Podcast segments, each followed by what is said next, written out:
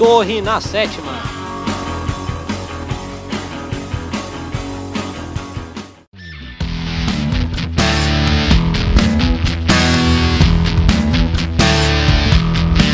Estamos chegando, atacando e colocando a torre na sétima. O meu, o seu, o nosso podcast preferido sobre xadrez. Ou não. O meu nome é Derlei Alex Florianovitz e o Torre na Sétima tem o apoio do Clube de Xadrez de Chapecó. Este podcast é produzido e editado por Marco Aurélio no Júnior. Siga no Instagram, arroba. Lembrando que você pode encontrar o Torre na Sétima nas seguintes plataformas: Anchor, Breaker, Pocket Casts, Radio Public, Google e Apple Podcasts e Spotify. Nosso convidado de hoje foi campeão brasileiro sub-18 em 2003. Já em 2004, venceu o circuito de torneios de xadrez rápido do estado de Santa Catarina. Conquistou o seu título de mestre FIDE em 2008 e possui uma norma de mestre internacional de xadrez. Nascido no dia 19 de março de 1985 em Florianópolis, seja muito bem-vindo, Ricardo Bedin França. Opa, muito obrigado aí pela recepção, pelo convite. Bom saber que apesar de ter nascido em 85, que agora há algum tempo era coisa de jovem, nasceu em 85, agora já definitivamente não é mais. Mas agradeço por ter lembrado de mim aí. Ah, bacana, né, Bedin? Todo... Acho que quem, quem joga em Santa Catarina, pelo menos, né? Já conhece o teu, teu nome aí, a tua história no, no xadrez catarinense. E então é um prazer aí estar falando contigo. Opa, talvez no, no museu lá do xadrez catarinense tenha lá um, alguma nota de rodapé lá com meu nome e fico, fico feliz com isso. bacana, bacana. Bom, Bedin, vamos começar aqui o nosso podcast. Eu vou fazer aquela pergunta é, clássica, né, do começo do, do nosso podcast, que é para você contar um pouquinho da tua história, né? Como é que surgiu o xadrez na tua vida? Como é que se desenvolveu aí? Como é que você virou um atleta de xadrez especificamente? Olha, a parte de, primeiro de aprender a empurrar as peças é controversa porque a minha mãe jura que foi ela que me ensinou a mover as peças. Pode ter sido, só que ela sabe ali, mal e mal ali, eu acho que uma outra coisa ali, um passão, rocar longo, acho que ela não consegue. Mas vou confiar que foi ela, que depois que tinha mais noção ali de, de jogar um pouquinho ali, um pouquinho de tática, era, era o pai. Aí acho que isso não deve ter acontecido só comigo, mas eu vi até como acompanhei, bem de perto a entrevista do Kaiser, até por ele ser o meu grande mentor no xadrez, que ah, ele comentou que o xadrez ele escolheu ali dos que ele foi matriculado, foi o que ele gostou mais. No meu caso, o xadrez foi a única coisa que eu aprendi mais ou menos ali, porque todos os outros esportes eram uma tragédia.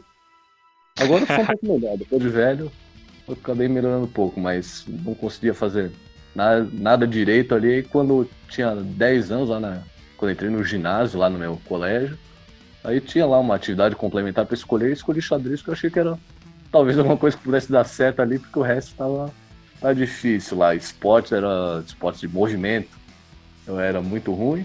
Artes eu era é, também uma dívida. Aí fomos pro xadrez. Aí fiz, fiz aula um ano lá com o professor lá, o Jorge Martins, lá o Jorginho, que cara, cara bem legal, só tive aula com ele naquele ano, mas foi quem, quem criou ali a curiosidade. Só que daí depois, isso foi no ano de 95, só que aí trocou de professor lá em 96, 97, eu fiquei meio parado. Mas entrou uma outra molecada lá no colégio, alguns que gostavam de jogar. Aí no final de 95 até fui no clube de xadrez Floripa, mas era um dia que não tinha, não tinha jovens, nem gente que treinava jovens, então como fiquei meio de lado lá, não, não me interessei. Aí depois, em 97, aí, por causa de outros lá do colégio que decidiram passar no clube algum dia, eu fui. Aí, aí fiquei, que aí o que realmente mudou a, a história ali é que um dos rapazinhos lá do meu colégio era um que eu não gostava muito, e eu vi um dia ele conversando lá com, na época, os dois, eu tinha 12 para 13 anos naquela época, e os dois jovens ali que se destacavam de verdade em Floripa eram o Kaiser e o Jailson, que os dois tinham, na época, são com 16, é, estavam com 16 ali para é, 16 anos eles tinham, 15 para 16 na verdade, e todo mundo, quando eu entrei no clube, já ouvi falar, não, é Kaiser e Jailson, quer ouvir falar de jovem talentoso de Floripa eram os dois. E justamente é. o rapaz da minha escola que era meio que o meu rival dentro da escola, ele, eu vi ele conversando com o Jailson, menos que o Jailson não queria treinar ele. Eu pensei, nossa, mas se arrumar um treinador, vou, vai me atropelar, eu preciso fazer alguma coisa. Que eu dificilmente, eu era, até hoje sou um pouco chucro, era mais chucro ainda naquela época, eu nunca ia pegar um desconhecido, ou oh, quer me treinar. Mas como o rapaz falou com o Jailson, eu pensei, nossa, se o Jailson aceitar treinar ele, eu preciso de alguma coisa. Aí fui lá no, no, dia que eu vi o Kaiser, como o Kaiser era mais brincalhão até, nem me conhecia já. Falava besteira pra mim, aquela coisa. Quem conhece o temperamento dele sabe que é, que é típico Sim. dele. Aí fui lá, ô Kaiser, não quer me treinar? E justamente por Kaiser ser maluco, ele não tinha a menor noção de quem que eu era, nem de nada, mas disse, tá bom, aceito. Tudo bem, vamos lá. Aí, né, não sei porque ele aceitou. Aí começou, começou a aventura. Ele sofreu muito no começo, porque eu era muito chucro, eu não tinha a menor noção de competir assim. Eu, a única coisa que eu tinha era medo de perder. E aí, Kaiser, um jogador totalmente psicótico de ataque, pegar um cara que tinha medo de perder. O primeiro ano foi difícil. Foi em 98. Aí, é, e aí, por tabela, acabei sendo meio que aluno do Barbosa, porque o Kaiser era aluno do Barbosa e era aluno do Kaiser. Então ele tentava me ensinar todos os maluquices dele e do Barbosa. Só que a parte de criatividade, até hoje não sou muito criativo, assim, sei, consigo até resolver problemas, assim, mas de criar uma coisa do zero, sempre tive muita dificuldade, então eu aprender no começo era ruim, não ia para frente. Em 98 foi ano que tinha pouco campeonato de Santa Catarina. Aí coitado do Kaiser, a sorte minha é que o Kaiser é muito doido, porque ele, qualquer sujeito mais sensato teria dito, não, sabe, vou largar esse encrenca Você... aí que esse moleque não, não tem jeito. Até vamos porque... Dizer assim, é, vamos dizer assim que o, você tentava entender o, o, os treinamentos do Kaiser e do Barbosa e ficava meio apavorado, sim, porque era um pouco bastante diferente do teu estilo. É, porque o, o meu estilo, na verdade, não tinha, só que como eles são muito criativos e muito ofensivos e coisas assim, tipo, não, eu vou jogar aqui, vou sacrificar todas as peças, se eu perder, paciência, perdi. Eu não penso, nossa, se eu perder, ah, eu não quero perder. Aí é difícil, né? Tipo, querer pega lá uma Lamborghini e arranca ela com o freio de mão puxado, não vai, não vai dar certo. Uhum. Aí foi, foi um negócio difícil o primeiro ano lá. Difícil pro Kaiser, né? Porque eu, molecão lá, não, não tinha nada que reclamar, mas aí o que mudou bastante foi que no ano de 99 criaram lá o circuito catarinense de xadrez rápido, aí no, no começo até não tinha etapas pro oeste, era mais no leste, mas como eu morava no leste, para mim aquilo era tudo. E aí começou a ter muito campeonato seguido, e também foi ano que eu entrei para equipe lá de. Na época era a né? Os colares lá, que era o Sub-15, entrei pra equipe de joguinhos, aí comecei a ter um campeonato atrás do outro para jogar. Aí isso mesmo, que a gente não tem um talento natural ali muito grande. Se jogar um monte de campeonato seguido e treinar, alguma coisa deve ir pra frente. Aí foi o é. ano que eu senti que mudou muito ali, foi esse ano de 99. Aí em 2000 foi quando eu comecei a ter o eu tirei, tirei segundo no Brasileiro Sub-16, aí como o campeão foi aquele sujeito chamado Fier, né, que ele era Sub-12, mas fez 7 e 7 no Brasileiro 16, então herdei a vaga dele para Mundial, aí comecei a jogar coisa, coisa maior, aí fui, foi quando consegui dar um progresso legal ali, 2000, 2001, 2002. Aí depois entrei na faculdade e não, não fui mais muito pra frente, porque eu joguei bastante até, porque toda vez que dava greve lá na universidade eu ia jogar tal, mas uhum. não, não tive tanto progresso, mas ali aos, aos trancos e barrancos eu consegui ganhar o brasileiro sub-18, que era o que eu mais queria era ganhar um brasileiro lá, porque tinha, nunca tive aspiração de ser profissional, então para mim era de categoria de base para ganhar o brasileiro lá, sub-16, 18, era um negócio que eu mais queria, porque depois que eu consegui jogar lá mais na sorte que no juiz lá, assim, consegui dar a vaga de um mundial que eu vi como é que era, que campeonato enorme, gente pra caramba. E depois, até que eu passei sub 18, eu vi que teve uns campeonatos que era um lugar esquisito, que era mal organizado, mas eu, eu tive sorte dos mundiais que eu joguei, 2000 foi lá, lá em Europeza Del Mar, na Espanha, que é litoral, 2002, 2003 foi na Grécia, então era só paraíso, né? Não Isso. tinha como nem querer jogar. Era um campeonato melhor que o outro, então talvez para o profissional de xadrez não era nada ambicioso, mas porque eu queria jogar esses campeonatos era, era demais. Aí foi o que eu consegui. Sim. Aí foi um dos pontos legais. Aí depois eu fiquei meio estagnado ali do, ao redor ali do, de 2,200, né? Que hoje que seria o, o Messi Nacional. Aí a outra mudança que eu tive foi quando, em 2006, por causa da faculdade, eu fui, fui morar fora, fui estagiar em Toulouse, sul da França. E aí lá eu fui descobrir que, que eu olhei, só como eu falava francês muito mal, eu não entendia direito, não tinha noção do quanto o xadrez era organizado. Eu sabia que na Europa o xadrez era melhor que aqui. Mas eu acho que como eu só procurei no site da Federação Francesa, não achava torneios em Toulouse, na região, porque daí só divulgava os torneios principais do país, não ficavam divulgando qualquer campeonatinho. Aí quando eu cheguei lá, que fui já numa das primeiras caminhadas lá por lá perto do campus universitário, eu fui para fui parar na cidadezinha do lado de Toulouse, que se chama Ramonville. Aí, um momento ali que que aí conseguiu, foi onde começou meu, minha passagem de 2,200 para 2,300, foi quando passei por um prédiozinho lá e vi aquele tradicional papel em A4, assim, com o desenho de um cavalo, né? Que acho que é meio. Muitos clubes têm isso, tem um símbolo ali para dizer que ele tem um clube de xadrez. Aí fui para lá, entrei na equipe deles, que aí, eu fui descobrir que tinha muito mais campeonatos do que em qualquer outro lugar que eu morei na minha vida, então aí lá deu para trabalhar e aos poucos ir, ir, ir melhorando. E aí, de 2007 para 2008, foi quando eu, eu fiz uma, uma aposta lá com o nosso Guilherme Borges aí, que eu não sei fora de Santa Catarina quanto o pessoal conhece, espero que bastante gente conheça, já que ele conseguiu até presidir a Federação Catarinense. Mas em Santa Catarina eu creio que todo mundo conhece ele. E como ele, ele sempre foi meu arqui-rival, porque nós dois nascemos em 85, então a gente tá sempre se batendo aí no Catarinense. Naquela época ele também foi estudar fora, foi para Alemanha. E aí fizemos uma aposta de quem chegava primeiro em MF. Aí os dois saíram que nem louco lá, cada um no, no seu canto. Teve alguns campeonatos que a gente jogou junto. Lá no final do. Lá entre Natal e Ano Novo, que eu viajei lá pra Alemanha, jogou um na, na Alemanha e na Suíça. Depois voltei pra França, ele ficou na Alemanha e a gente foi jogando para ver quem chegava primeiro. E a gente tinha postado um livro pra chegar antes dele. Foi. Não vou dizer que foi sofrido, porque, tipo, às vezes, claro, a gente perde lá, fica nervoso, até que quando chegar aí a, a hora de carreira deve ter pelo menos. Eu, eu tinha tanto material para essa parte aí da, da conversa e não vai dar para eu falar tudo, porque de desastre eu fiz bastante, mas no geral foi, um, foi bem produtivo assim, porque aí eu não cheguei a jogar grandes festivais naquela época, esses de 7, 10 dias por causa do meu, do meu trabalho lá, mas eu negociava como era trabalho em laboratório assim de pesquisa, não era numa empresa, eu negociava lá com meu orientador para ah, ó, vou enforcar uma sexta agora e na semana que vem trabalho no sábado, pode ser?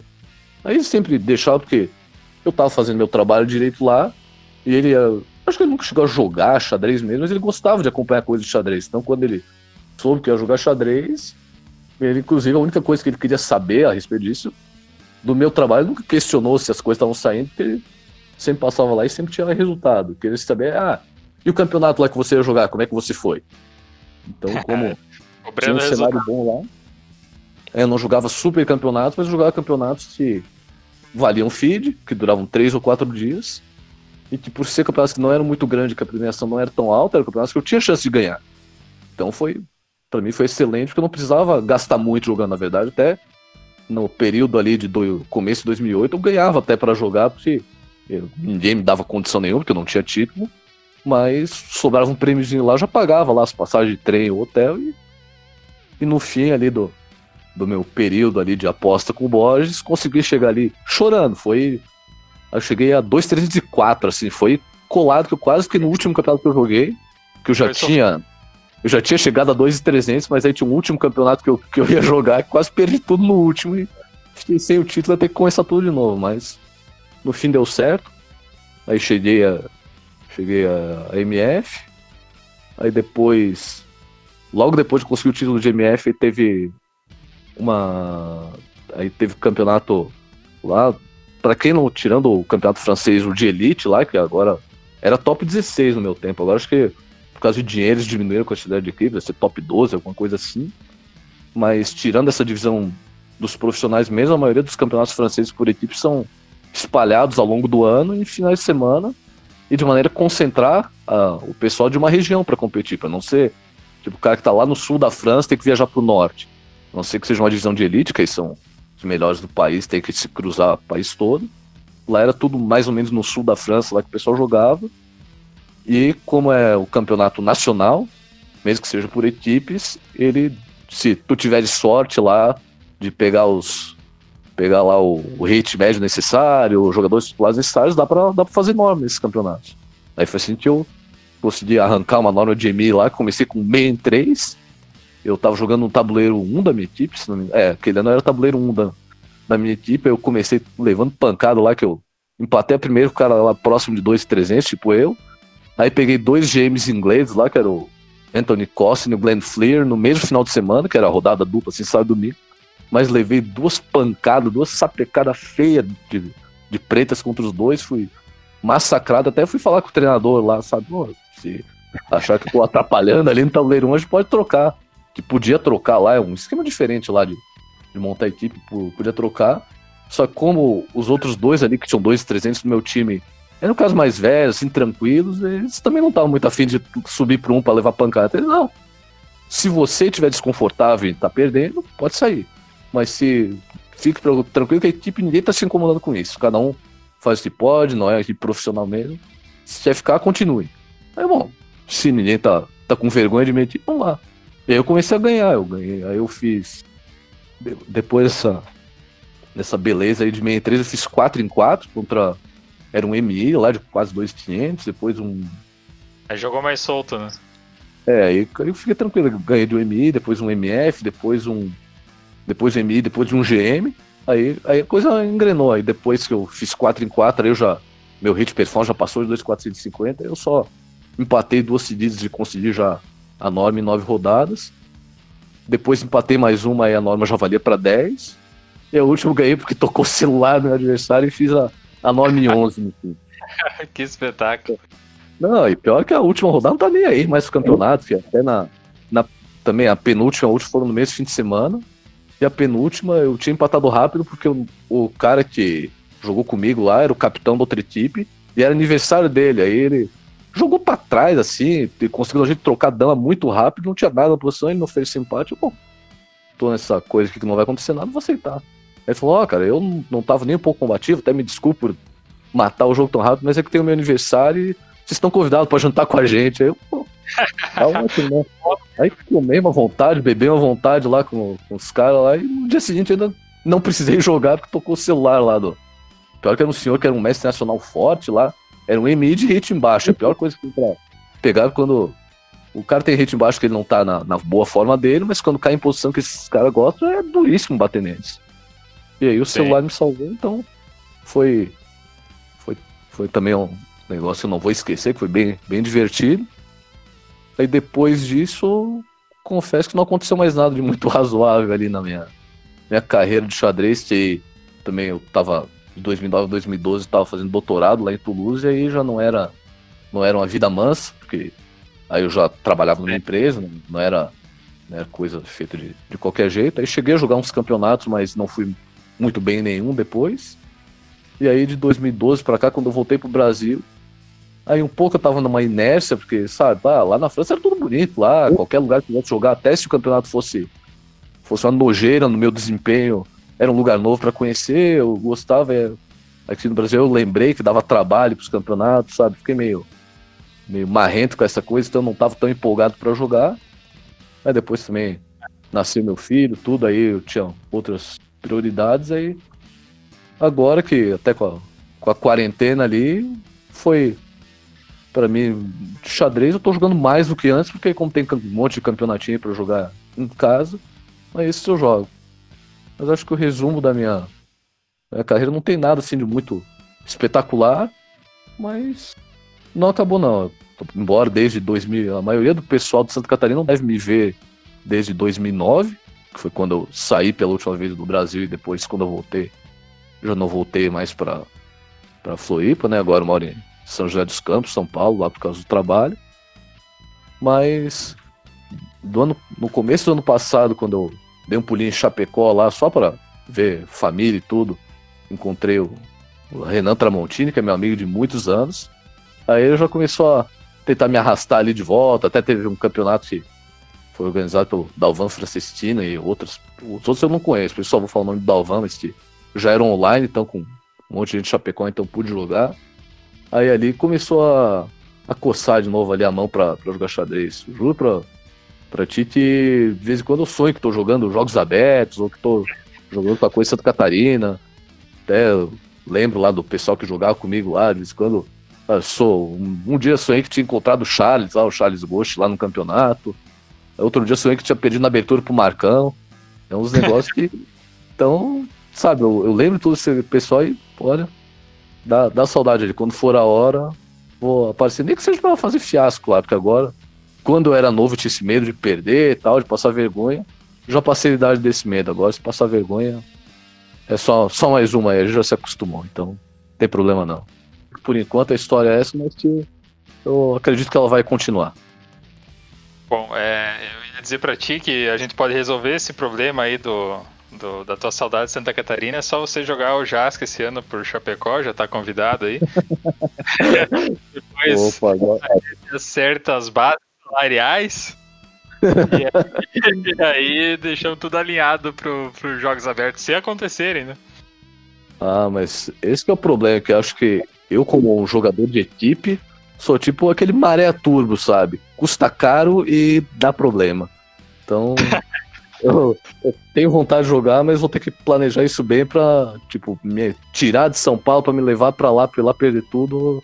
Não, não pode ser assim. Que pra, pra individual é fácil, porque aí passo vergonha sozinho, né? Mas por equipe a gente.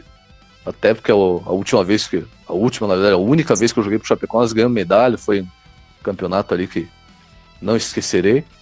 Então, não, se é pra, se é pra fazer besteira, eu prefiro que eu, a gurizada que não me conheceu lá em 2005, quando a gente ganhou bronze no Jazz, que só veja foto lá de quando era gurizote lá e pense, nossa, ó, esse rapaz ali era bom, ele ajudou a gente, não não vejo muita muita catástrofe não. É, não, mas vamos resolver isso aí. É, Bedinho, deixa eu pedir uma coisa aqui. É, você falou ali sobre toda a tua caminhada, né, para virar MF, que teve essa aposta com, com o Borges, né, e tudo, né? É, a gente sabe que isso é um, é um objetivo de, de, todo jogador, eu acho, de se tornar mestre feed, né? Você alterou alguma coisa no teu treinamento, alguma coisa assim para para ter esse esse pulo, vamos dizer, de sair desses 2,200 para ultrapassar os 2,300? Teve alguma coisa no treinamento que você mudou? Ou você só intensificou o que você vinha fazendo? Olha, eu acho que só, só foi intensidade mesmo. Muito torneio seguido e analisar a partida, né? Que é uma coisa que. Até eu lembro que nessa época, logo depois de fazer a, a norma de MI, até eu. Acho que foi, foi com o Pomar que eu fiz, eu fiz uma entrevista lá pro site do Clube de Xadrez de Floripa. Ele perguntou, sabe, ah, como, como é que tu pretendes aí fazer para conseguir as outras normas? Tá? Eu falei, ó, eu preciso de mais disciplina. Isso não tem a dúvida aqui. Tipo, consegui uma, mas para conseguir várias, vou ter que estudar mais, ter que jogar mais. E esse período ali em 2000, de 2007 para 2008, quando subi bastante o rate, o principal foi essa foi essa disciplina que eu tive. Foi o período que eu acho que fui mais disciplinado para estudar xadrez. Não Você é que eu lembra? tinha um horário para estudar xadrez, mas é como tá sempre jogando campeonato e de vez em quando pendurava umas coisas aí, tomava uma miniatura, fazia alguma coisa muito feia, e eu era obrigado a analisar a partida. Eu sabia, não, se eu cair de lança posição, vou, vou, vou, vou me estrepar. Então, é, acho que o principal é isso, que até uma vez conversando com uma jogadora lá da França, ela comentou um negócio tipo, ah, MF qualquer um chega. MI não. MF qualquer um que trabalhe o suficiente, chega. Só claro, porque no cenário europeu, se tu treinares bem, vai ter campeonato em tudo quanto é lugar para jogar, vai conseguir chegar. No Brasil eu acho mais difícil, mas agora, pelo menos como o xadrez online está mais desenvolvido aí, trapaceiros à parte, tem mais oportunidades para a gente evoluir o xadrez. É, essa questão, muita gente fala que existe um gap de rating né, entre a Europa e América do Sul, Brasil, enfim. Você acredita que isso seja devido à quantidade de torneios que tem? Se existe mesmo, né, esse gap de rating, é, se é devido à quantidade de torneios que existe na, na Europa, por exemplo, na França, você citou bastante, ou se, se não existe, talvez, essa, essa questão de, de gap de rating, ou você. O que você acredita que, que, que acontece nesse sentido? Você acha que é mais fácil se tornar mestre na Europa? Ou por, ter mais hate ou porque a qualidade talvez seja mais nivelada, um pouco mais baixa, talvez? Eu acho que na Europa é mais fácil tornar mestre porque tem mais condições para uma pessoa jogar e se desenvolver. O gap de hate eu, eu não sei se existe, se existe porque quando eu formei meu, meu feed, eu formei na Europa lá, que foi no Mundial Sub-16, e eu formei quase 2,200. Pra época que eu formei, eu tinha mais hate do que xadrez. Isso, apesar de eu ter feito lá, tipo, eu fiz 5,5 em 11, então não foi nada, nenhum problema estatístico, o hate correspondeu rigorosamente à minha performance lá, mas eu não jogava pra 2,200 naquela época. Depois que eu formei o rating lá por 2001, e até 2006 eu continuava com 2,200. Eu acho que a minha compreensão de xadrez melhorou um pouco, não melhorou muita coisa de 2001 para 2006 lá, na verdade até 2000, 2007 que eu fiquei ali ao redor de 2,200.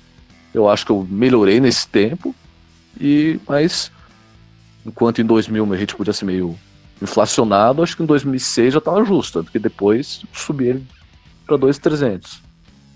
Mas eu acho que o principal problema disso, eu agora confesso que eu tô tão parado em campeonatos no Brasil que eu não sei se o quanto ele ainda existe, se ele existe, mas o principal é que lá tem muito campeonato para jogar, então é mais fácil chegar no, no rating real, que o exemplo que eu sempre tenho na cabeça, e aí vem bem antes de eu começar a jogar, mas é do Charlinho, né? O Charles, a maneira que ele fez o título de MF, isso é de com certeza.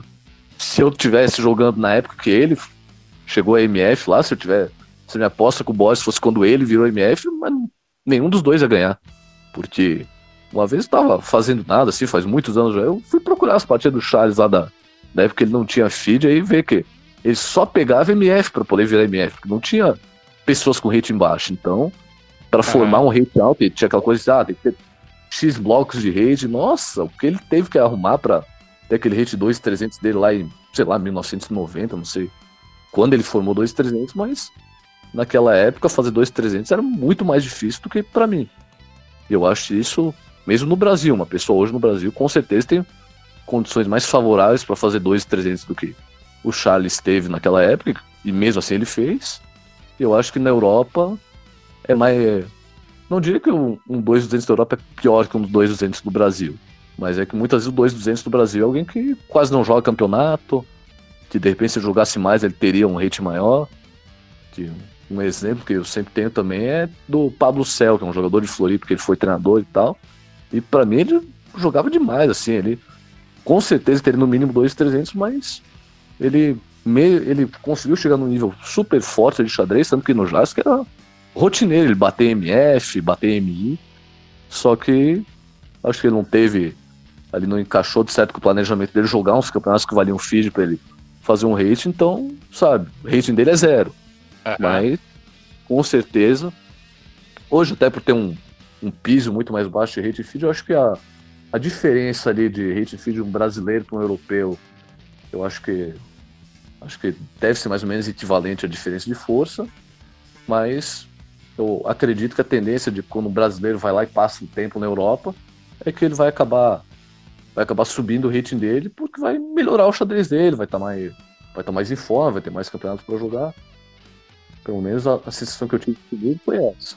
Até para corroborar um pouco contigo, né, Bedin? Eu acho que o que pode acontecer, o que acontece também no Brasil, é muito, vamos dizer assim, um, o cara se prepara, se prepara para jogar um torneio, por exemplo, um Floripa Open, que hoje é o maior torneio do Brasil. E aí naquele, naquela específica semana o jogo não encaixa, o cara não tá bem, alguma questão de saúde.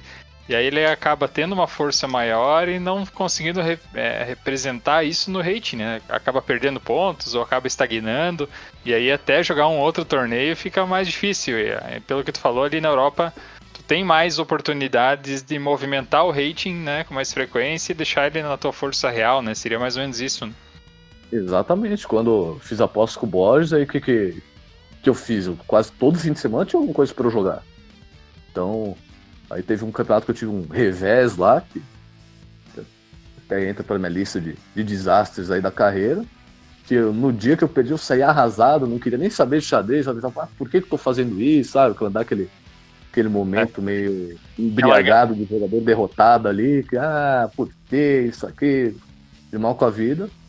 Aí, depois de uma noite de sono ali, e no outro dia eu já tava lá catando lá o site lá, da, lá das, das federações regionais lá da França, procurando onde é que é o seu próximo quer jogar. E é, menos de um mês depois eu tava na estrada de novo, então não é só que eu, que eu era só querer jogar que eu arrumava alguma coisa para jogar. Já no Brasil é, é difícil. Então, o país é Sim. é muito grande e tem muito menos torneios. Lá é um país muito menor e com mais torneios por região. É que nós temos lá cinco regiões imensas e com pouquíssimos torneios ali. E olha que agora eu tô na região sudeste, que é onde tem mais torneios, mas mesmo assim. Aí também tem um pouco da minha inércia, também, a condição de vida de agora, mas não, não é a mesma coisa. Acho que também quando a gente mora na, na Europa ali, com um negócio diferente do normal, tem todo um glamour que sabe, ah, se eu, se eu for apanhar azar, eu tô indo para turismo e tal. É uma cidade que eu nunca vi, é uma cultura nova, uma coisa que eu não conheço, então vou nem que seja só de turista. É que eles, ah, vou lá para aquela cidade, vou viajar seis horas, e sabe, não sei se estou preparado, não sei se vale a pena. E... Então a condição aqui não, não é a mesma, não tem como, não tem como Sim. dizer outra coisa. Você falou aí dessa questão da, da, da, inércia e mesmo do treinamento e prioridades, né? A gente sabe que tu tem o teu guri, né? Então muda totalmente as prioridades, né? Você tem alguma pretensão ainda com xadrez, por exemplo, mestre internacional, ou atualmente você está focado em outras coisas, não pensa muito nisso e agora é mais curtir o jogo e. A e mestre internacional, eu acho que é um pouco ambicioso para mim, pelo menos curto, médio prazo, que eu teria que teria que trabalhar bem mais, né, para fazer isso. Mestre internacional e não é só não é só no grito que a gente consegue. Até a norma que eu tenho já faz 10 anos que eu tive. Ela provavelmente caducou. Não sei como é que são as regras e eu nem olho porque ainda é muito distante. O que eu, o que eu quero mesmo de verdade agora é poder voltar a jogar de vez em quando e talvez incomodar, sabe? Porque não sei se a minha força tá igual ao rating quando eu parei de jogar. Talvez até esteja, porque é o último torneio que eu joguei eu perdi tanto rating que, que eu acho que não, o rate já, já deu uma amortecida ali também. Mas é mais que eu gosto mesmo de sentir que tô competitivo. Mesmo que faça lá um campeonato ruim, que perca a partida, bater alguém forte de vez em quando tal. Aí eu quero voltar a jogar, mesmo que não vá ganhar coisas, não vá ter resultados de repente bons, se eu tinha antes, pelo menos dá uma incomodada. Até porque eu nunca tive resultados tão bons assim, a ponto de pensar que, nossa, é, é inalcançável. Então, acho que quem não tem muito, não tem muito que perder, né? Então, por isso que eu não, não acho improvável que algum dia eu tente chegar a MI, fazer normas de novo, mas voltar a jogar sim, porque eu acho que mesmo que eu não consiga jogar grande coisa, não vou me sentir tão inferior assim ao que eu era, porque a MF é, é legal, mas não é aquela coisa toda. Eu acho que dá pra, dá manter. Eu vejo outros jogadores ali, Chapecó, de ter lá o nosso MF, Rodrigo Fontana, que já ele conseguiu o título de MF há mais de 20 anos. Não, é, é, mais, mais de 20 é, anos. É, foi lá em ele continua, é, ele, e ele continua incomodando as pessoas aí nesse campeonato. Teve um, um esses dias lá na internet. Tudo bem, é campeonato de pin, mas o que eu mais faço na vida é jogar pin, até quando eu, eu jogava, competia bastante. Grande parte do meu treinamento era jogar pin, né? Porque o nosso vício. É. A gente vê que ele continua ali incomodando. Então, Acho que quando a gente, pelo menos no nível de MF, eu acho que só com um pouco ali de ritmo de jogo e com a compreensão que a gente tem de xadrez, a gente consegue se virar. Então é mais encaixar agora a agenda ali para jogar uns campeonatos e mesmo que não vá ser resultado brilhante, é, é legal ver o pessoal lá empurrar umas peças ali com um pouco de seriedade, porque mesmo quando é campeonato online, assim, só por ser um campeonato de alguma coisa, mesmo se, sabe, é um campeonato só porque eu disse que é um campeonato, não vai valer nada. Isso já dá uma motivação a mais pra gente tentar jogar uma partida direito, ou se fizer muito feio analisar. Que quando a gente só tá jogando pin ali ao acaso ali, ah, cheguei do trabalho, tô fazendo nada, vou jogar uns pin ali. Eu vou jogar, vou pendurar tudo, amanhã já esqueci de todas as partidas que eu joguei. Pelo menos se só tiver uma coisa que a gente disse é um campeonato que mesmo que só valha pela honra, pelo menos a gente tá, tá se esforçando um pouco mais. Aí o que eu quero agora é pelo menos voltar a jogar o campeonatinho. Ah, bacana. É, Bedin, deixa eu só te fazer a, a última pergunta dessa parte aqui. E aí depois a gente vai vai para os quadros, né? Até para a gente não se alongar o teu tempo aí. Ah, é... O que que o xadrez significa para ti? Fala aí. Olha, o xadrez é meu exercício de teimosia, porque pode acontecer qualquer coisa na vida que eu não, não vou parar. Mesmo que eu não consiga jogar campeonato, apenas acho que o máximo na minha vida que eu fiquei sem jogar xadrez nada, sei lá, em alguma época, não lembro se foi quando o Igor nasceu, se foi um pouco antes, um pouco depois, que, ou se foi quando tava talvez procurando emprego, que eu fiquei tipo uns dois meses assim, sem abrir o ICC para jogar. Porque na época, acho que o chess.com não tava tão grande, o Lichess também não tava tão grande, então eu só jogava no ICC. Eu passei tipo dois meses sem, sem jogar um pin sequer. Esse foi o máximo de toda a minha vida. Não, não, não, nunca consegui ficar mais do que isso sem jogar. Então, é a minha teimosia ali, porque não importa o que aconteça, uma hora ou outra eu vou, vou, lá, vou lá jogar um ping. Não é, não é algo. Nunca pretendi ser profissional, coisa assim, mas também não dá para dizer que é só um, um passatempo, porque tem tudo quanto é outros passatempos da vida. Eu, em alguma época eu parei, enjoei, xadrez, xadrez é diferente. Bacana. Bom, é, finalizamos então essa nossa primeira parte de perguntas abertas e agora vamos aos quadros, que tu deve estar preparado já para os quadros do podcast. E, Fiz o primeiro... não preparação de xadrez. É, é, é então, nosso primeiro quadro é o quadro, o quadro Lance do Mestre. Lance do Mestre.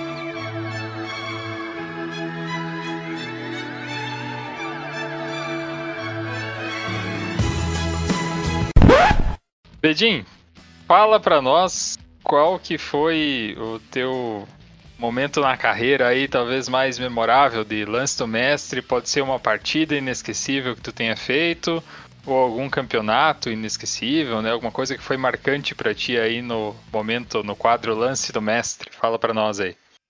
Olha, eu fiquei pensando e tinha duas coisas que eu, que eu tinha que me decidir. Aí a, a que tecnicamente é melhor, eu consigo contar bem rápido eu vou acabar usando um segundo ali que eu acho que é o mais engraçado, porque, bom, eu não tenho tanta coisa para acrescentar no nível técnico, né? Acho que é mais da, da resenha ali, das conversas. Então, hum, tecnicamente, o campeonato assim, que eu, eu joguei melhor, não ganhei prêmio nada, mas foi um campeonato que eu fiz 8,5 em 13, que era o Blitz de Paris de 2010. Porque esse campeonato, não, não se foi um que eu fui jogar junto com o Firo, uma época que o Firo estava lá. E tem alguma coisa que sempre quando anda junto com o Fio, parece que a gente tem vontade de jogar melhor, de chegar perto das mesas dele lá. Aquele campeonato foi bom. Eu perdi para ele, como sempre, mas só de eu ter jogado com ele no campeonato já quer dizer que eu tava fazendo alguma coisa boa, senão não ia chegar na mesa dele. E foi um campeonato que eu. eu as duas primeiras eu ganhei de gente assim, de menos rating que eu. Aí eu bati o Mathieu Cornet, que era o treinador da equipe feminina de, da França, grande mestre, na terceira.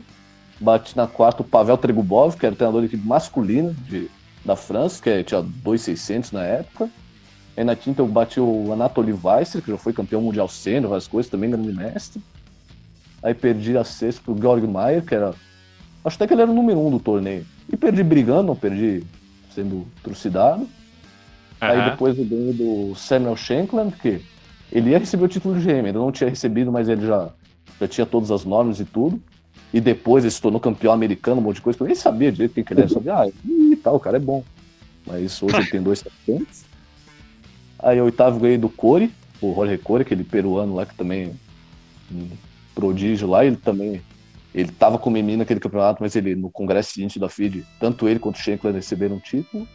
Aí perdi pro Sergei Fedorchuk, que era 2,600 na nona. Aí na décima perdi pro Filho, né, como de como sempre, né? Não podia passar um campeonato ali sem perder um agente aqui. Aí, décima primeira eu perdi pro MF, eu, foi a única parte que eu fiquei brabo lá, porque como eu tava jogando muito acima do que do meu normal, eu pensei, não, eu não posso perder pro cara que é que nem eu. Só, só tô perdendo pra GM, que não podia ter perdido pra eles.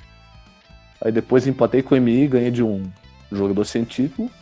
Mas por eu ter batido três GMs e dois que estavam para ser GM, assim, essa tecnicamente foi a, foi a melhor performance que eu já tive na minha vida. E aí o que eu vou ter que acrescentar aqui como outro momento que, que é as coisas que, como o Kaiser foi meu maior mentor aí do, do, do xadrez, é bom lembrar que essa, de vez quando dá. Ele teve uma profecia que foi no meu primeiro brasileiro.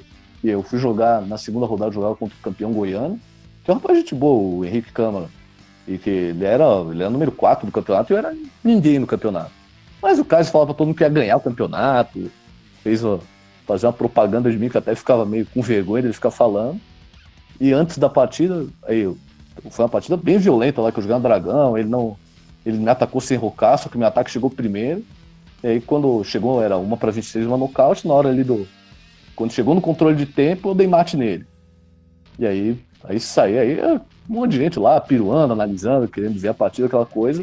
Aí depois o cara me chamou e disse, ó, tava lá, tava, tinha na hora do emparceramento, eu não tinha visto quando saí emparceramento, mas ele tava justamente conversando com a, com a moça que era de Goiás, e aí falou, não, meu aluno vai ganhar dele. Claro que não vai. Pô, o cara joga bem, esse aluno não é ninguém. Não, meu aluno vai ganhar. Não vai? Quer apostar? Não, vamos apostar então, 20 pila. Tá bom. Apostar nos 20 reais, aí quando, quando o rapaz passou, aí o caseiro disse que olhou pro, pro rapaz e falou, ó, negócio é o seguinte, apostei aqui que o meu aluno vai ganhar de você, e digo mais, até o lance 25 ele vai te dar mate. Mate no 23. No... Claro que o cara já teve juízo suficiente para não falar da aposta. Mas uhum. concretizei a profecia, então para mim aquilo foi, foi quando ele contou dessa história toda, achei que foi um negócio muito diferente ali que aconteceu. Kaiser, esse foi o momento Nostradamus do Kaiser Luiz Mafra. Ah, o momento mais Nostradamus, mãe de Ná, qualquer coisa assim, foi um negócio muito doido. Então, essa eu não, não esqueço. Bacana, baita história aí. Oi, e realmente, né, aquele torneio na França que tu citou ali, é, Samuel Shanklin, né, foi campeão norte-americano e, e, recentemente, né, com os top jogando ali, o cara, o cara venceu o campeonato, então é uma baita de uma, uma lembrança aí, né. Ah, aquele foi, foi bonito. Agora manda, manda a segunda, manda o contraponto dessa sessão, que agora a lista é sem fim. Agora então é pro, pro deleite de Ricardo Bedin França, vamos ao segundo quadro que chama-se Momento Capivara. Ah, esse aí. Momento Capivara.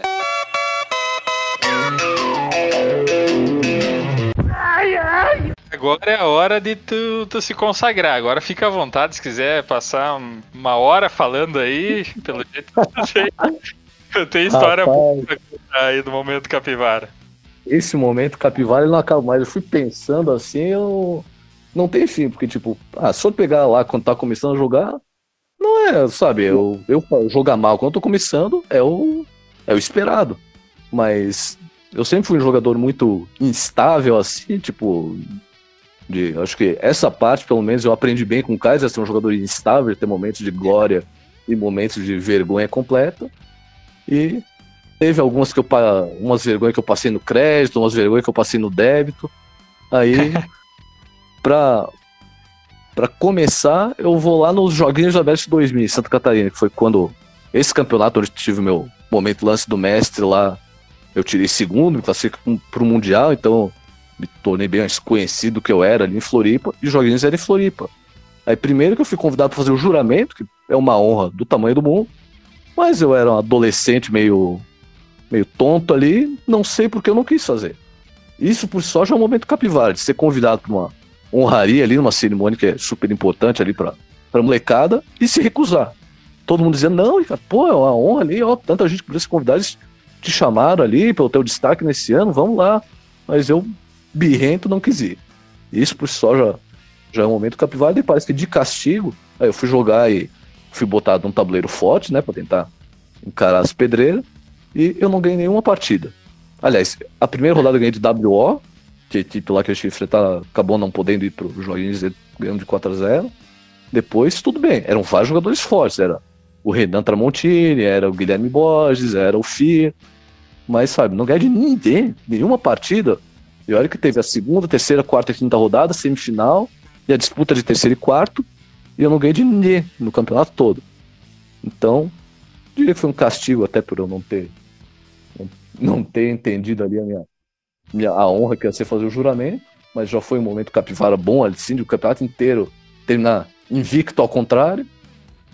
aí, aí, no ano 2000 também teve quando eu perdi pro Barbosa, jogando, que o Barbosa jogou Gambito Black Mar comigo. Aí eu me enrolei todo, aí fiquei, fiquei, fiquei mal, aí depois consegui achar um negócio que sacrificava dano e salvava. Por causa de um gavetão que eu ameaçava dar nele. Aí ele começou a dar cheque, cheque, cheque, cheque, cheque. E aí eu, em vez de. Se eu ficasse com, com o rei em qualquer, qualquer seção do tabuleiro, longe, do, longe dos peões dele, que não perdesse um peão que eu tinha com cheque, dava, dava tranquilo, ia empatar. Mas eu consegui levar até o rei. Ele tava rocado longo, aí eu chego, jogo um rei D5, eu levo C4 cheque, que aí abre espaço pro rei dele que tava em B1. E logo uhum. depois ele conseguiu dar mais os cheques, comer um, um peão que eu tinha lá na sétima e acabou. Aí perdi pro Barbosa. E ainda eu lembro que eu, aí o Barbosa tá nervoso lá, porque eu acho que eu, eu tava arrumando as peças no, depois de assinar o relógio, ainda perdi a partida fazendo uma besteira lá, ainda tomei um xingando o Barbosa. Bom, tomar xingando o Barbosa normal, né? Depois, quando, quando eu fiquei mais. Como desde sempre fui próximo do pessoal de Chapecó, mesmo quando não joguei pro Chapecó, já levei muita, muito esporro do Barbosa lá pra estar tá atrapalhando algo ou alguém. Mas aquela vez levei um esporro na partida, então foi outro momento capivara bom. E pra. Tem muitos mais, mas não posso deixar de citar as minhas partidas com Renato Vailon, nosso russo aí, que, que teve a miniatura que eu levei no campeonato online, né? Que eu tava liderando sozinho. Ele praticamente me oferecendo empate. Aí eu, não, vou jogar, né? Não vou ficar empatando salário, vou, vou jogar até porque eu, eu queria ganhar a partida dele e levei uma miniatura, uma sacolada espetacular. E que essa partida foi consequência de um outro momento capivara, que foi quando eu numa posição ganha e o russo com a seta caindo eu aceitei empate dele porque eu não vi que eu tava ganho. Eu fiquei pensando, nossa, se eu derrubar a seta dele no final empatado, vai ficar feio, né? Que tava praticamente valendo o título estadual aquela partida. E eu. É. Só que o, o russo não tava disputando o título, eu tava disputando o título com o Borges e eu. Nossa, mas vai ser feio, né? Ficar derrubando a seta do cara aqui e tal. Acho que esse daí parece ter empatado. Aí quando eu aceito empate, chega o Luciano Justi lá de Lages. Vem cá, mas ele não pega o teu peão. É, que era bispo e peão contra bispo, mas o bispo não pegava meu peão. E aí, aí eu aceitei uma oferta de empate numa, numa condição dessa, e por guardar isso ao longo de 17 anos, na verdade 16, que foi ano passado o, o campeonato que eu perdi pro Russo, aí eu quis forçar uma vitória contra o Russo ali quando eu nem precisava ganhar, e levei a miniatura. Então é um 2 um em 1 um de momentos capivara. Então, quer Renato, que eu acrescente mais um ainda? Momento capivara, que esse esse não acabou mais, eu gostaria muito de, de botar mais um momento capivara aí, que acho que vale a pena. Não, então vai, vai, vai, manda lá, manda lá. Tem tempo? Esse foi contra um GM, que é o Henrique Prier, um francês lá que é conhecido porque ele joga muito o sistema longo e variações do sistema longo, tipo D4, D5A3, ou D4 cavalo F3 A3, que aí tem umas ideias de como, se jogar eslavo com tempo a mais, tem umas, umas peculiaridades, mas esse é um GM, um baita jogador. Aí eu fui jogar uma partida com ele, fiquei o de preto, ele jogou um London, fiquei meio. Por incrível que pareça, apesar de ser London, a partida ficou bem bagunçada. E aí, eu, mas nas complicações ele foi melhor que eu, tava ganhando, tava com vantagem. Aí uma hora, eu não lembro se ele sacrificou a peça, ele perdeu a peça, porque eu, ele ficava com três ou quatro peões pela peça, só que no final era perdidaço pra ele. Porque eu tinha um peão lá em A3, que era acho que o último, só que eu ia ficar com um cavalo e ele com nada. Ele tinha quatro peões na ala que o meu rei tava. E meu cavalo lá comia o peão dele de A2 e ia fazer uma dama. O rei dele tava no outro lado do tabuleiro não, não tinha chance de pegar. Aí acho que a hora que eu consegui forçar a troca de damas ali, que entrar nesse final perdido para ele, quando ele deu aquela parada pra olhar, que ele não tinha visto que ele ia ter que trocar as damas, aí quando ele percebeu, ele teve que pensar um segundo só para certificar de que coisa tinha ido, ido pro saco ali para ele. Aí eu parei para olhar a situação, eu tava com 12 segundos e ele com um minuto. E relógio digital, tal, bonitinho, né? Eu podia confiar que uma pancada no relógio não ia derrubar minha seta. E aí o que, que eu pensei? Eu olhei, mas como ele tinha muito peão, eu pensei assim: eu vou ter que comer esse peão dele, fazer a dama, e eu vou jogar até chegar em 5 segundos. Quando eu chegar em 5 segundos, provavelmente vou estar longe da matinê, eu chamo o árbitro e reclamo empate. Até porque já tinha um monte de gente ao redor, pro, acho até o árbitro. Ah não, o árbitro não tava, mas eu pensei, bom, vou só jogar um pouco e depois vou reclamar o um empate ali quando tiver tão ganho que não tem como me mandarem jogar mais. Aí, é. fomos jogando, aí tá, tá, tá, com o peão, aí joguei a, a toda velocidade lá com o peão, tiro o cavalo, faço a dama, Aí dou, dou uns dois cheques lá nele. Aí paro o relógio para chamar o árbitro. Aí eu, uhum. eu vi que o PM me olhou com a cara meio distante. O que esse cara quer? Aí eu acho até que ele me perguntou, por que você parou o relógio? Não, é que eu quero chamar o árbitro. Mas por que chamar o árbitro? Não, eu quero reclamar empate aqui na posição. Eu, não, se você quer empate, tudo bem, não precisa chamar o árbitro, eu aceito. Ah, joia, cumprimentei. Aí nessas situações, a minha experiência de campeonato disse, o bolo que tem ao redor da, da partida ali de pessoas se dispersa. Mas o bolo continua ali. Eu o pessoal tá, tá olhando, o que que, que, que querem aqui? Pô, vou perdendo tempo e de empate, o que, que tem? Aí eu parei, olhei o relógio, o meu lá 0.05, que foi aquele de empate, o dele tava 0.01. Aí começou a me vir um monte de pensamento rápido. Não, pera aí, o tempo dele ficou correndo? Não, não tinha como tempo dele isso. Um relógio, né? O relógio analógico ali, que às vezes para meio errado, que o tempo correu. Ele é digital, eu parei, tá parado.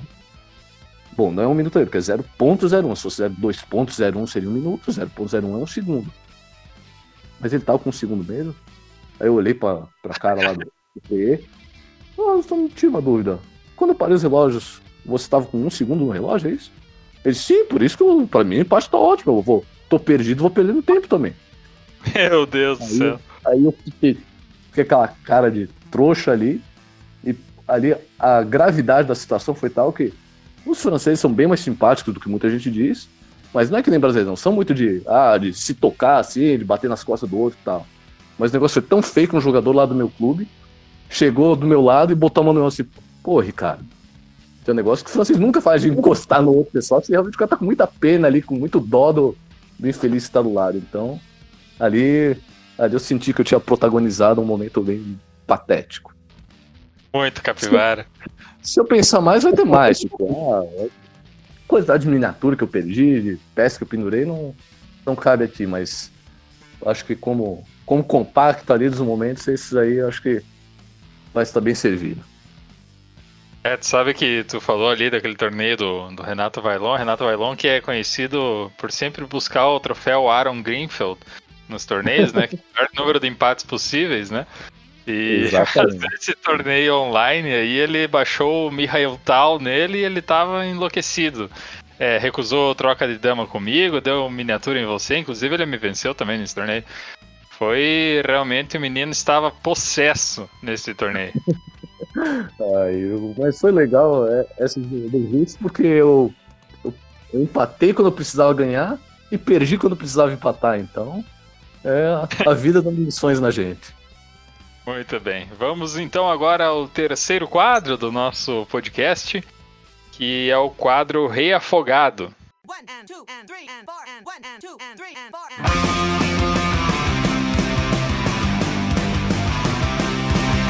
Rei Afogado. No quadro Rei Afogado, para quem não é muito familiarizado, Rei Afogado é uma situação meio engraçada, meio triste, engra... É, vamos dizer assim, que deixa às vezes o jogador um pouco encabulado, né? Porque não é muito comum que aconteça. E, e esse nosso momento reafogado é para que você conte, Ricardo, uma, uma história. Pode ser uma história de bastidor, de torneio, uma história de hotel, de viagem, não necessariamente de partidas, né? Mas que tenha acontecido contigo aí ou com algum conhecido teu. Qual que é esse teu, esse teu no quadro reafogado? Qual que é a tua história? Nossa, isso aí também tem, tem um monte de história esquisita aí. Vamos pensar numa aí, tio. Eu acho que pode ser o torneio de Capelle la Grande, que era um, é um dos grandes festivais que tem na, na Europa. Ele costuma ocorrer na época do Carnaval. E é um campeonato que, ele, uma das, das características dele é que o, se pegar lá o pacote da organização para comer lá no, no refeitório deles, tem vinho servido à vontade lá. Aí o, o Fiat pegava o pacote da organização porque tinha as condições lá, né? Grande mestre, tudo. E aí eu acabei ganhando o pacote meio sem querer, porque eu fui conversar com o organizador só para dividir o quarto com o Fiat, que eu, eu era MF, eu não nem ia exigir que o cara me pagasse qualquer coisa para jogar lá. Mas Sim. aí, como Aí eu falei, olha, só, eu não sou grande mestre, mas eu, se puder, só dividir o mesmo quarto lá que o filho, já aceitou, é meu amigo, tava lá em casa antes do campeonato, então, só para organizar a gente junto aí, que não precisa sabe? Pra eu não precisar pegar um quarto sozinho pra mim e tal. Aí o cara, não, pode ficar aí. Daí já me deu os tickets de alimentação e tudo, e pude ficar lá. E aí, como era negócio, vinha à vontade, né? Que a gente joga ali, não. Ah, pô, vinha à vontade, vamos aproveitar, né? Aí, aí a gente dava, uma, dava umas tomada meio grande lá de, de vinho. E aí teve uma, da, uma, da, uma das noites que ficou. Aí, claro, tem vários episódios aí envolvendo os vinhos. Tem um jogador que eu não, não vou citar o nome, mas é um jogador búlgaro que a gente ficou assombrado com o quanto aquele sujeito bebia vinho, que a gente achava que tava, tava lá, não, molecada, não, tô, tô aqui arrasando aqui, vou, vou, vou beber antes de jogar, não tenho medo de nada. Aí a gente olhava esse cara da Bulgária, da Rússia, o cara é, era que nem água, era um negócio muito doido. Ele só viu que o cara chegou, quando os amigos dele, que eu, eu e o Felipe ficamos observando, que eu já pensei, ó, aquele cara ali tem, tem jeito de que é, é aquele estereótipo que a gente pensa mesmo, o cara que vive atrás de um copo lá. E ele ia jogar, o cara era mestre nacional, e ele entrou no ele entrou lá no refeitório, enquanto os amigos dele estavam lá pegando o pão, as coisas lá para comer, ele já estava sentado lá à mesa, praticamente esperando que servissem ele lá, os caras botaram o vinho dele e tudo. Aí ele foi, foi, foi, comendo, bebendo o tempo integral lá que tinha de almoço. Aí quando o dono lá do refeitório já foi lá mandar o pessoal embora e, que, e a rodada era depois disso. Ele ia jogar, só catou o último copo de vinho, virou ele inteiro e foi jogar. Como se nada tivesse acontecido. Tranquilo. E, e teve o. Mas o que ficou. Aí, no meu caso, que ficou eternizado é que tem um, um, um, vídeo lá que o Ivan Nogueira fez e botou no YouTube lá, eu e o Fia cantando dentro do ônibus lá que levava a gente do hotel pro local dos jogos e vice-versa. Foi um momento bonito ali, sabe? A gente cantando samba lá, que o pessoal, não, os caras são brasileiros, ah, canta aí, ó, canta um samba aí. Eu e o Filho puxamos um Adonirão Barbosa, trem das 11 dentro do ônibus. Acho Meu que esse é um, momento, é um momento, momento bonito aí da carreira. Esse, esse vídeo tá disponível no YouTube ainda, Bedin?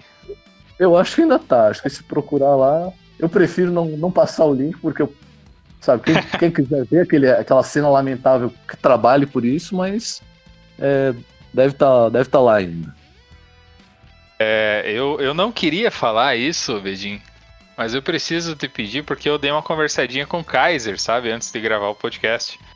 Opa, e aí, e aí o Kaiser me falou que teve uma história que você ia ficar bravo com ele, de, de da gente tocar nesse assunto, né? Lá, gente. a gente vai tocar.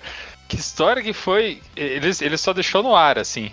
Ele disse que uma vez você levou uma cadeirada. Como é que foi essa história aí? Uh, essa história é boa. Não, não vou ficar nervoso. Na época eu fiquei nervoso. E, aliás, o mais legal é que esse cadeirado foi no Joguinhos da BS 2000, que eu já citei antes com aquele torneio que eu não quis fazer juramento, que eu não ganhei de ninguém. Então, como se não bastasse tudo, tudo que aconteceu, ainda para deixar o momento capivara mais capivara, teve um dia que a gente tava, jogando lá, uh, antes da rodada, aí o, Kaiser já não jogava mais joguinhos, joguinhos mas como ele, o campeonato em Floripa, ele ia lá assistir as partidas e tal. Aí não sei o que estava acontecendo lá antes da rodada que, que a gente tava lá jogando, aí o Kaiser começou a me encher o saco, tá tipo de frente pra mim, assim, a jogando e tava enchendo o saco, aí acho que eu, sei lá, xinguei ele.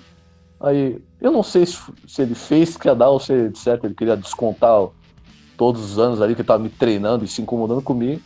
Mas ele pegou a cadeira, levantou e, e fez, fez em mim, mas eu acho que ele, ou se era só para ameaçar, mas acho que ele errou o movimento e conseguiu acertar a cadeira bem no supercílio, que é onde incha aquela coisa. Eu fiquei jogando, não ganhei de ninguém, e agora que eu lembrei, eu joguei boa parte dos joguinhos abertos com a cara inchada, porque no primeiro, segundo dia de jogos ele acertou a cadeira na cara. Muito bem, o Kaiser sempre carinhoso com seus atletas, né? Olha, eu até se, se foi por querer, na época, eu, ele, não, pô, eu só ia fazer que não, não queria te aceitar, mas hoje eu penso que se eu tivesse dado de propósito, no fundo eu merecia. Muito bem. Essa história é boa. Bom, é, vamos passar pro, pro próximo quadro aqui, Bedin. É, e o quadro chama-se Promovendo o Peão.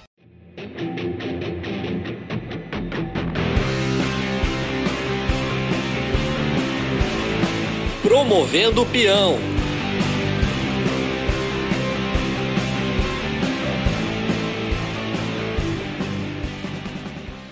Eu não sei se, se você tem acompanhado muito a questão do, do, do xadrez nacional, assim, com partidas, assistindo, xadrez internacional.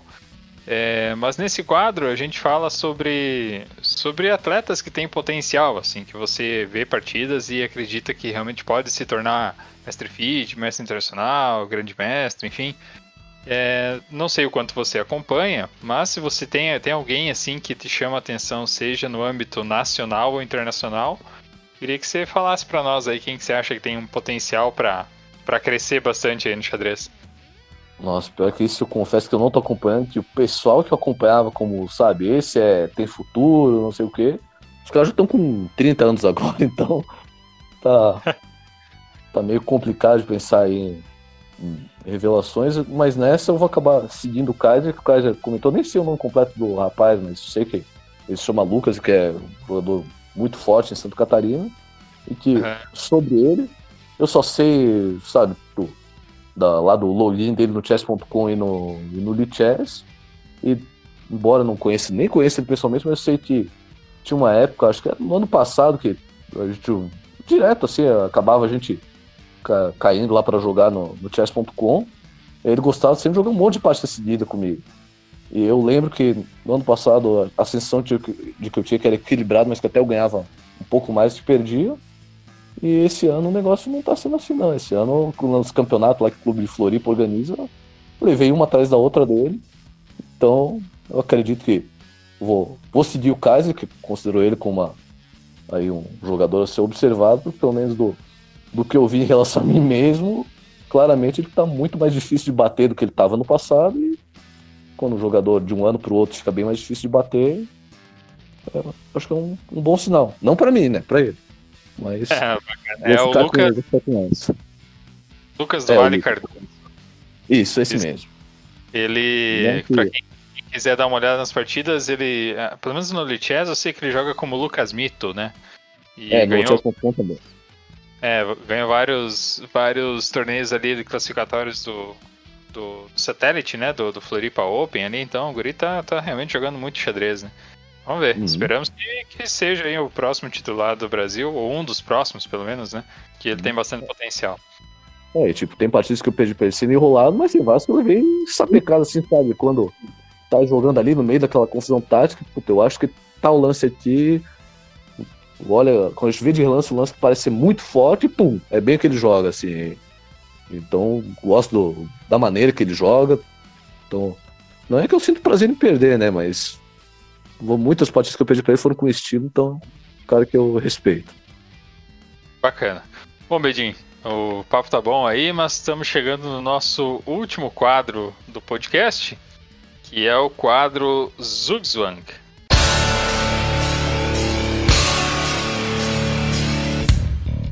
Zugzwang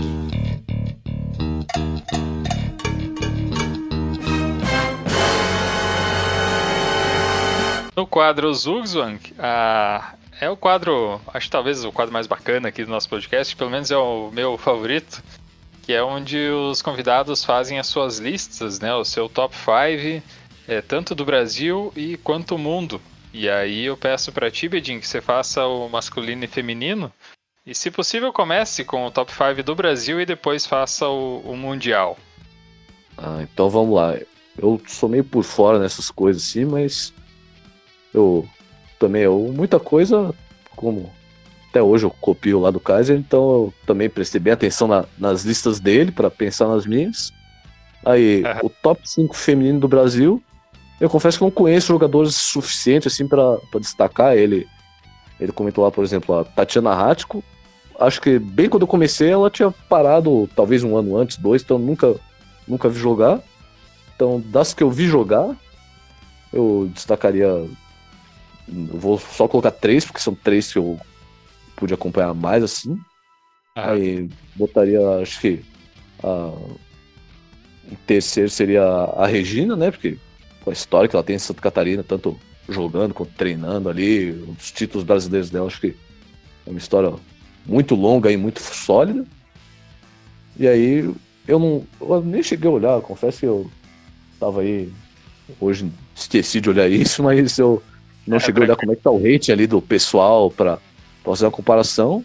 mas ali da, nas duas primeiras posições eu, são as que eu vi ali crescer, as duas menininhas que eram rivais desde super pequenas.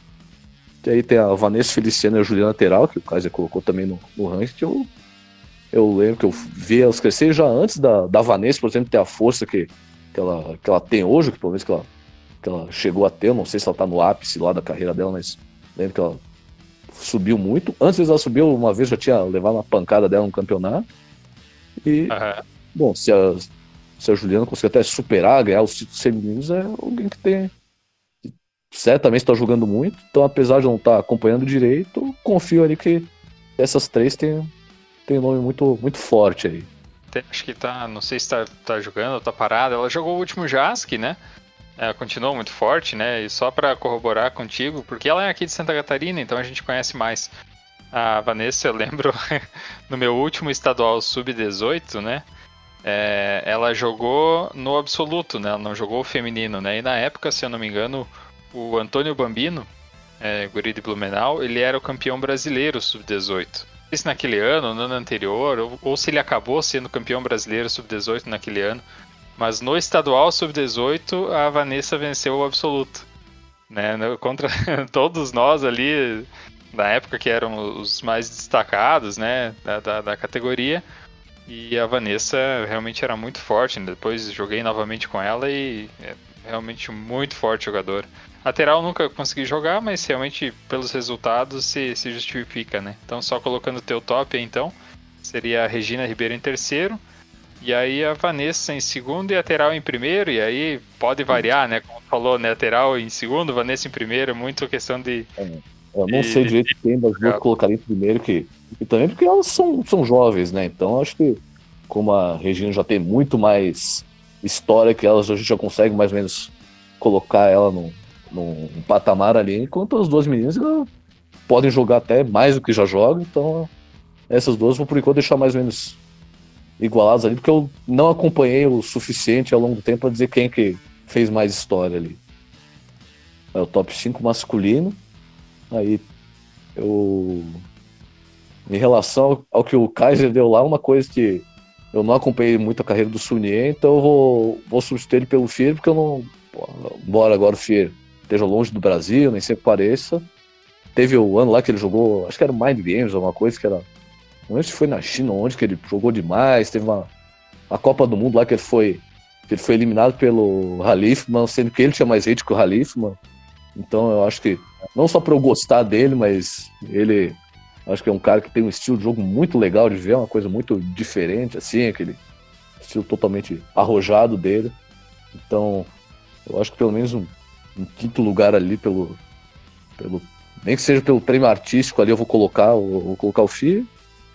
Aí, de resto, acho que vai acabar ficando bem, bem similar ali ao, ao Kaiser. Acho que eu vou, eu vou colocar meio fora de ordem, porque como eu não, eu não escrevi a lista, eu vou ter que lembrar ali do que, que eu que eu pensei sobre cada um. Em primeiro lugar é o Metinho, né? Porque o Metinho foi. Pra gente ter outro ali que nem ele, que sabe, chegou a cutucar ali o, os top do mundo. Ah, vai. Não sei se algum dia a gente vai ter. Pra mim, o Metinho é um cara que tá totalmente fora, fora de série ali. Então, comecei pelo quinto e já fui primeiro, mas vamos, vamos lá que no final eu ajeito a, ordem aí da lista. Mas, então, bota o Fier em quinto, Metinho em primeiro. Acho que o, o Vescov eu colocaria em segundo, porque teve, teve uma época ali que ele ganhou, acho que foi o campeonato nas Bermudas lá que o Gelfand jogou, foi um negócio que me marcou muito. E que também chegou a 2,640, 250. Então eu, eu colocaria ele como número 2. Aí o 3, acho que o Leitão, né? Que eu lembro quando o Leitão até. Acho que o Vesco também chegou a jogar, pelo menos categoria B lá de de Weekend Z. Então, lembro que quando comecei a jogar assim, acho que foi a época que o Leitão aparecia mais. Aí depois foi o Vesco que conseguiu até um pouco mais à frente, mas colocaria o Leitão em terceiro, assim, tranquilidade. E o Milos também em quarto, que eu não, não sei se no auge do Milos ele chegou a ser mais forte que o Leitão, que o Vesco, se ele chegou, então vacilo meio que não acompanhei direito. Mas ele teve uma história muito longa ali, um monte de campeonato ali, durante muito tempo. Ele que foi o, o grande representante ali, até o, até o Leitão e o Vesco alcançar ele, acho que ele que dominou um bom tempo ali o xadrez brasileiro, então no mínimo um quarto lugar ele merece. Então vai ser do quinto primeiro, Fir, Milos, Leitão, Vesco e McKean. Bacana a tua lista aí, Bedinho, só para corroborar contigo aí, é, algumas histórias, né? O Fir, eu estava assistindo outro dia a entrevista que ele deu pro Felipe Oldebs no canal dele, muito bacana, né? inclusive, né, o canal do YouTube do, do Felipe Oldebs, e aí ele define o estilo de jogo dele como caótico, e é mais ou menos isso mesmo, né? Aí, com relação ao Milos, aí tu colocou na quarta posição, né? A gente tem Beck, então, na tua lista, uhum. né? Beck, Veskov, Leitão, Milos e Fear, né? É, o Milos, uhum. ele é, é, muito respeitado, assim, pelos outros grandes mestres, né? E, até conversei algum tempo com o Leitão, não só no, no, no, último nosso podcast, e aí ele me falou que realmente, em, em questão de compreensão de xadrez, assim, é, o Milos é, talvez seria o único que poderia ameaçar o Mequinho na primeira posição. Mas como o próprio Kaiser falou também, é que ele já teve uma conversa com o Milos e o Milos deixou bastante claro. Ele disse, não, o Mequinho é intocável em primeiro, a gente não pode, não tem como alguém dizer que um jogador, pelo menos por agora, né? Algum jogador foi melhor que o Mekin, né? Que é uma lenda realmente, né? Mas então, muito bacana a tua lista, muito bem pontuada. E muito bem colocados os nomes aí. Acho que todos merecem esse posto aí. O que varia realmente são as posições de acordo com o que os jogadores acompanharam, né? Muito bem, seu, seu Bedin. É, se quiser complementar alguma coisa, senão já pode, pode ir para tua, tuas listas mundiais aí. Agora, mundiais. A única coisa que eu fiquei feliz ali, que pelo menos nisso eu sei mais o caso, é que o nome lá das georgianas que não sabia pronunciar eu sei, mas de resto, ali de conhecimento das jogadoras mesmo, eu confesso que também sou meio ignorante ali, mas também no, no feminino mundial dá para eu vou começar pelo primeiro lugar porque Judite é, é intocável, que nem para mim é intocável do Brasil, Judite é intocável no mundo. Ali ela forte demais. Sim. Aí segundo, acho que também fica Rui fã, né? Que ela.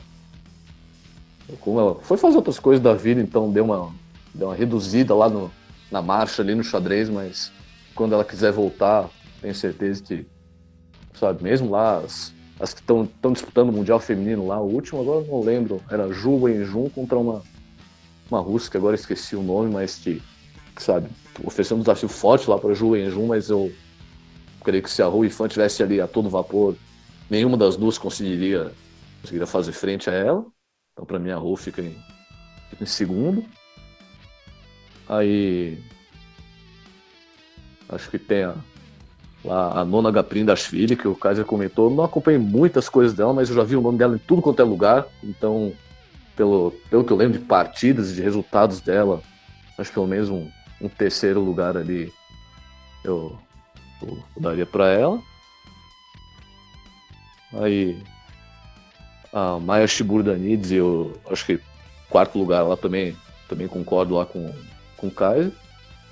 Aí o quinto, a Sofia Polga, eu achei uma. Aliás, Susan Polga que comentou, né? Que são três polgas, mas a, a Susan, como jogadora, eu lembro que ela chegou a disputar também título mundial.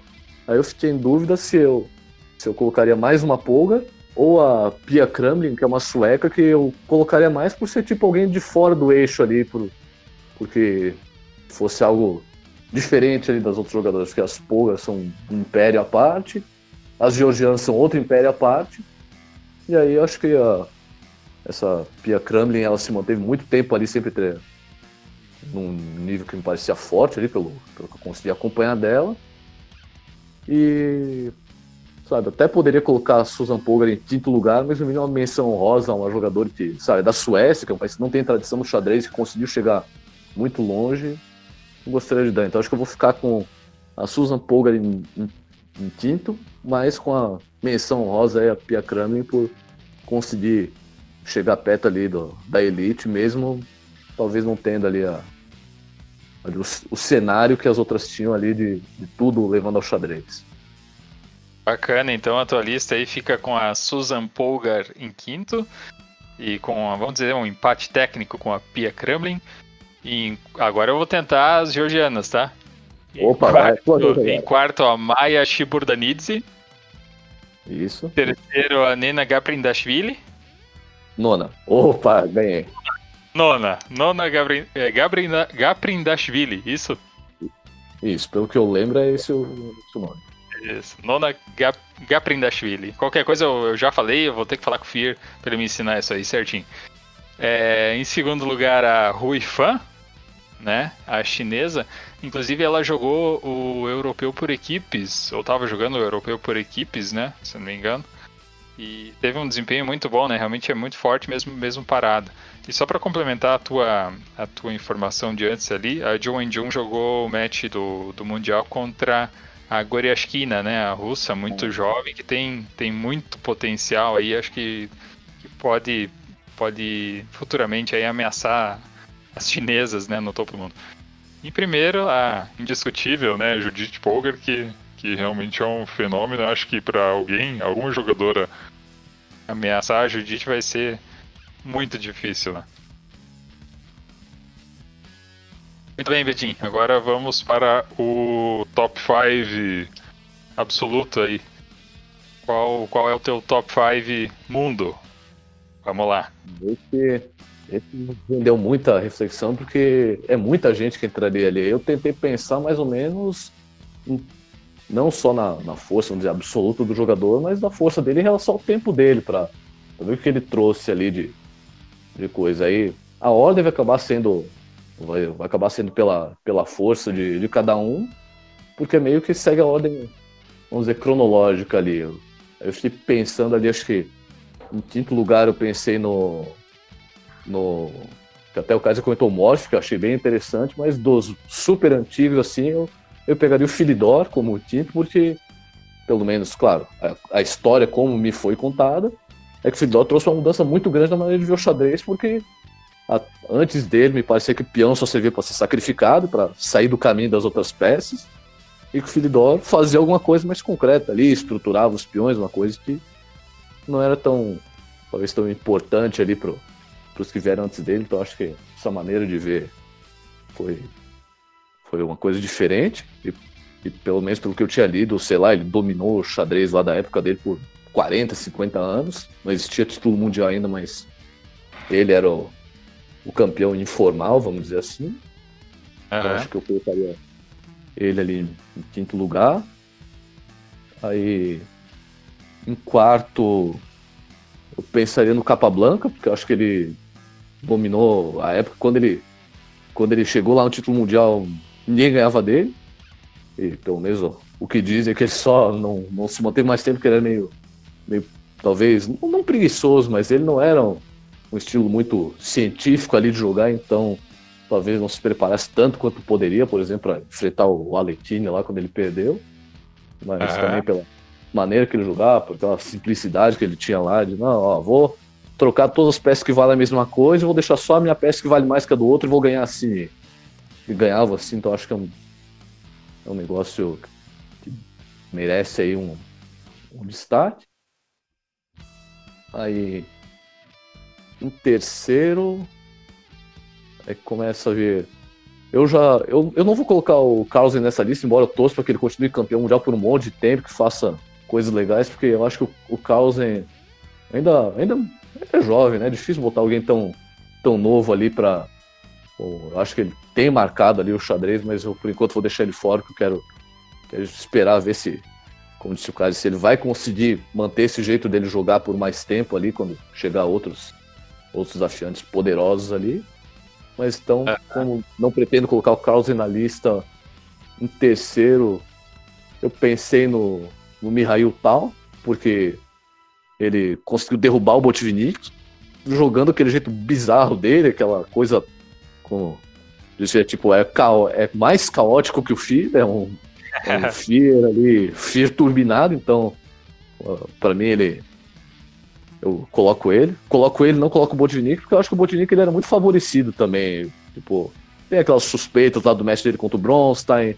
Ele sempre tinha direito à revanche quando ele perdia. Aí também pelo que eu li, ele não jogava Blitz, porque ele achava que Blitz era perda de tempo, e alguém que não joga Blitz pra mim, sabe, não vou conseguir admirar é um cara que não joga Blitz. É, pô, a única coisa que eu faço da vida é ficar pingando e ver o cara me dizer que aquilo não é xadrez sério.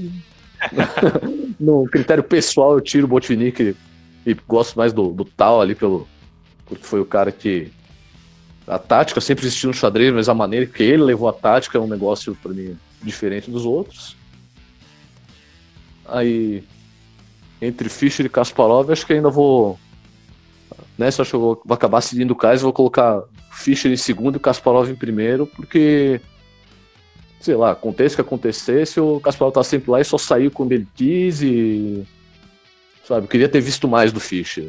achei que tudo bem que tinha um monte de confusões ali ao redor, mas acho que se o Fischer tivesse, tivesse jogado contra o Karpov ali, batido o Karpov, talvez eu, eu pensasse ali em colocar o Fischer acima do, do Kasparov. Mas como a gente nunca vai saber o que, que teria acontecido naquele match, prefiro então deixar Fischer em segundo por tudo que ele fez mesmo que ele não tenha jogado contra o Karpov, ele já fez coisa pra caramba. E Messi Kasparov ali em primeiro, porque é, é a figura do xadrez, né? Tipo, eu não sei se quando, sei lá, na, na geração de outros jogadores se falava tão corriqueiramente no campeão mundial de xadrez como se falou no Kasparov quando era criança. Mesmo um monte de gente que sabia mexer as peças, sabia que existia um sujeito chamado Kasparov que era o melhor do mundo de xadrez. Então, vou vai, vai ser essa minha, minha lista ali. Do quinto pro primeiro é o Filidor, Capablanca, Tal, Fischer e Kasparov. Você sabe, Vedinho, agora escutando a tua lista, é... e aí eu vou fazer um pequeno comentário, se, se me permite aqui. Ué, é claro, é... o programa é aqui. que o bacana é que cada, cada um desses jogadores tem, tem uma característica diferente, né? E aí a gente vê isso claramente na tua lista, né? Por exemplo, é, o Philidor, você falou muito sobre uma revolução, né? Como fosse um patamar novo na compreensão do jogo, né? Capablanca é a forma simples que ele jogava. Ele, parecia, ele fazia o xadrez parecer uma coisa simples que a gente sabe que não é simples, né? É, o Tal, com todo esse estilo caótico dele, né? a gente vê os resultados. Ele foi campeão mundial jogando daquela forma, né? Inclusive tem aquela frase famosa do tal que é existem dois tipos de sacrifícios, né? Os corretos e os meus, né? É, o Fischer, o Fischer, eu faço um paralelo e aí você você me diga se eu estou errado. Mas a impressão que eu tenho do Fischer é mais ou menos é, fazendo uma analogia ao Ronaldinho Gaúcho no futebol. Porque ele tinha um potencial para ser talvez o melhor da história, sem dúvidas. É, tanto que a gente viu lá 2005, 2006 o que jogou o Ronaldinho. E mas vamos dizer assim que ele largou, desistiu, não quis. E o Fischer talvez tenha um pouquinho disso, né? De ter essa, talvez pela insanidade ou pelo gênio forte, de ter desistido, né? De ter largado mão, não ter quisto, né? Criar talvez um, uma dinastia, assim, um império, né? Como, como como tu usou essa palavra antes. E o Kasparov, eu sempre vejo, e assim até pelo teu relato, que ele é a cara do xadrez. É porque você conversa com pessoas que não jogam, que às vezes não conhecem as regras do jogo, e aí você fala que você joga xadrez, você fala que é enxadrista e tal, e o pessoal diz, ah, e o Kasparov? Kasparov joga ainda? E ele é o bonzão mesmo? Sabe, então acho que ficou bem justa a tua lista aí com Kasparov, Fischer, tal, Capablanca e Firidor. E quiser comentar alguma coisa com relação a esse, esse paralelo que eu fiz do Fischer aí, se faz sentido para ti ou, ou se ah, não? faz sentido sim, porque era quem, tipo, chegou, chegou no topo, mas a gente não sabe, não, não demonstrou quanto tempo ficaria no topo ali. Então, é por isso que fica, fica aquela dúvida ali. Também, também penso assim, até, meu, até diria isso do, só que aí no futebol sou mais parcial, que o Romário também, quando ganhou a Copa de 94, depois voltou pro Brasil, não, não se dedicou mais tanto. Mas no caso do Romário mesmo, que, que ele tenha largado lá só por ter ganho a Copa de 94, eu, eu dou. Eu boto ele em primeiro. O Fischer. Se o Fischer fosse brasileiro, era capaz de botar ele em primeiro ali na frente do Kasparov, mas aí como ali no top do mundo é só gente aí de outros países, aí eu acho que eu consigo ser mais racional e pensar mais no total ali, na longevidade de cada um como o melhor do mundo e tal. Muito bacana, seu Ricardo Bedin França. Estamos então finalizando o nosso podcast. Eu agradeço imensamente a tua disponibilidade, né, de estar tá participando conosco, de ter ficado essa mais de uma hora aí. A gente passou o, o que normalmente é o, o prazo do nosso programa, mas com certeza valeu a pena e que teve várias histórias muitas histórias boas, engraçadas, divertidas e legais para a gente conhecer um pouco mais de você, do xadrez, da tua vida, da tua história, enfim. Agradeço mais uma vez e pode dar o teu depoimento final aí, deixa teu recado e a gente vai encerrando o podcast. Opa, brigadão aí de novo pelo convite. Até foi mal que eu nem peguei relógio para olhar aqui, porque acho que acabei fazendo o que eu faço no xadrez às vezes, quando é partida clássica, só que não tinha o relógio para dizer que o meu tempo tá caindo. Então, fui fui proseando aí e foi mal estourar o tempo, mas pelo menos da minha parte, conversa divertidíssima aí, conversa boa e fico agradecido aí pelo, pela atenção aí, querer ouvir um pouco minhas papagaiadas. É, show de bola, não te preocupa com o tempo, que o tempo ele depende do convidado e certamente o pessoal aí vai, vai curtir muito ouvir todo esse, esse nosso episódio, ficou muito bacana. Agradecemos mais uma vez você que chegou até aqui e nos encontramos na próxima semana com mais um convidado no podcast Torre na Sétima. Um abraço e até mais.